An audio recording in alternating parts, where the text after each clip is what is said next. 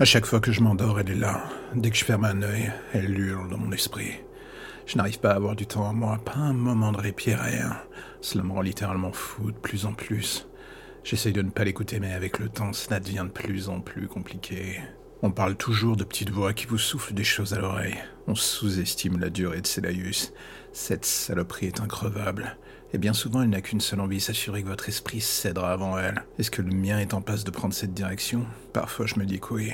Et puis j'essaye d'oublier, de me dire que je suis encore vaguement en charge. J'ai eu plus de rendez-vous psy que de rendez-vous amoureux dans ma vie. Des constats d'échecs les uns à la suite des autres à 80 euros de l'heure. Pour une relation tarifée, le souci est que j'étais le seul à ne pas jouir de la situation. Et je l'entendais encore et encore. Une saloperie qui se moque, qui se délecte de chacune de mes faiblesses. Je finis par dire que je ne m'en sortirai jamais quoi que je fasse. Elle connaît mes failles, cette pute. Elle évite mes pièges et revient sans cesse. Parfois, je me dis que la seule solution pour la faire taire, ce serait d'en finir. Au moins, elle crèverait avec moi. Un match nul par avis de décès. Je ne gagne pas en m'en sortant, elle crève en hurlant. Franchement, j'y pense de plus en plus.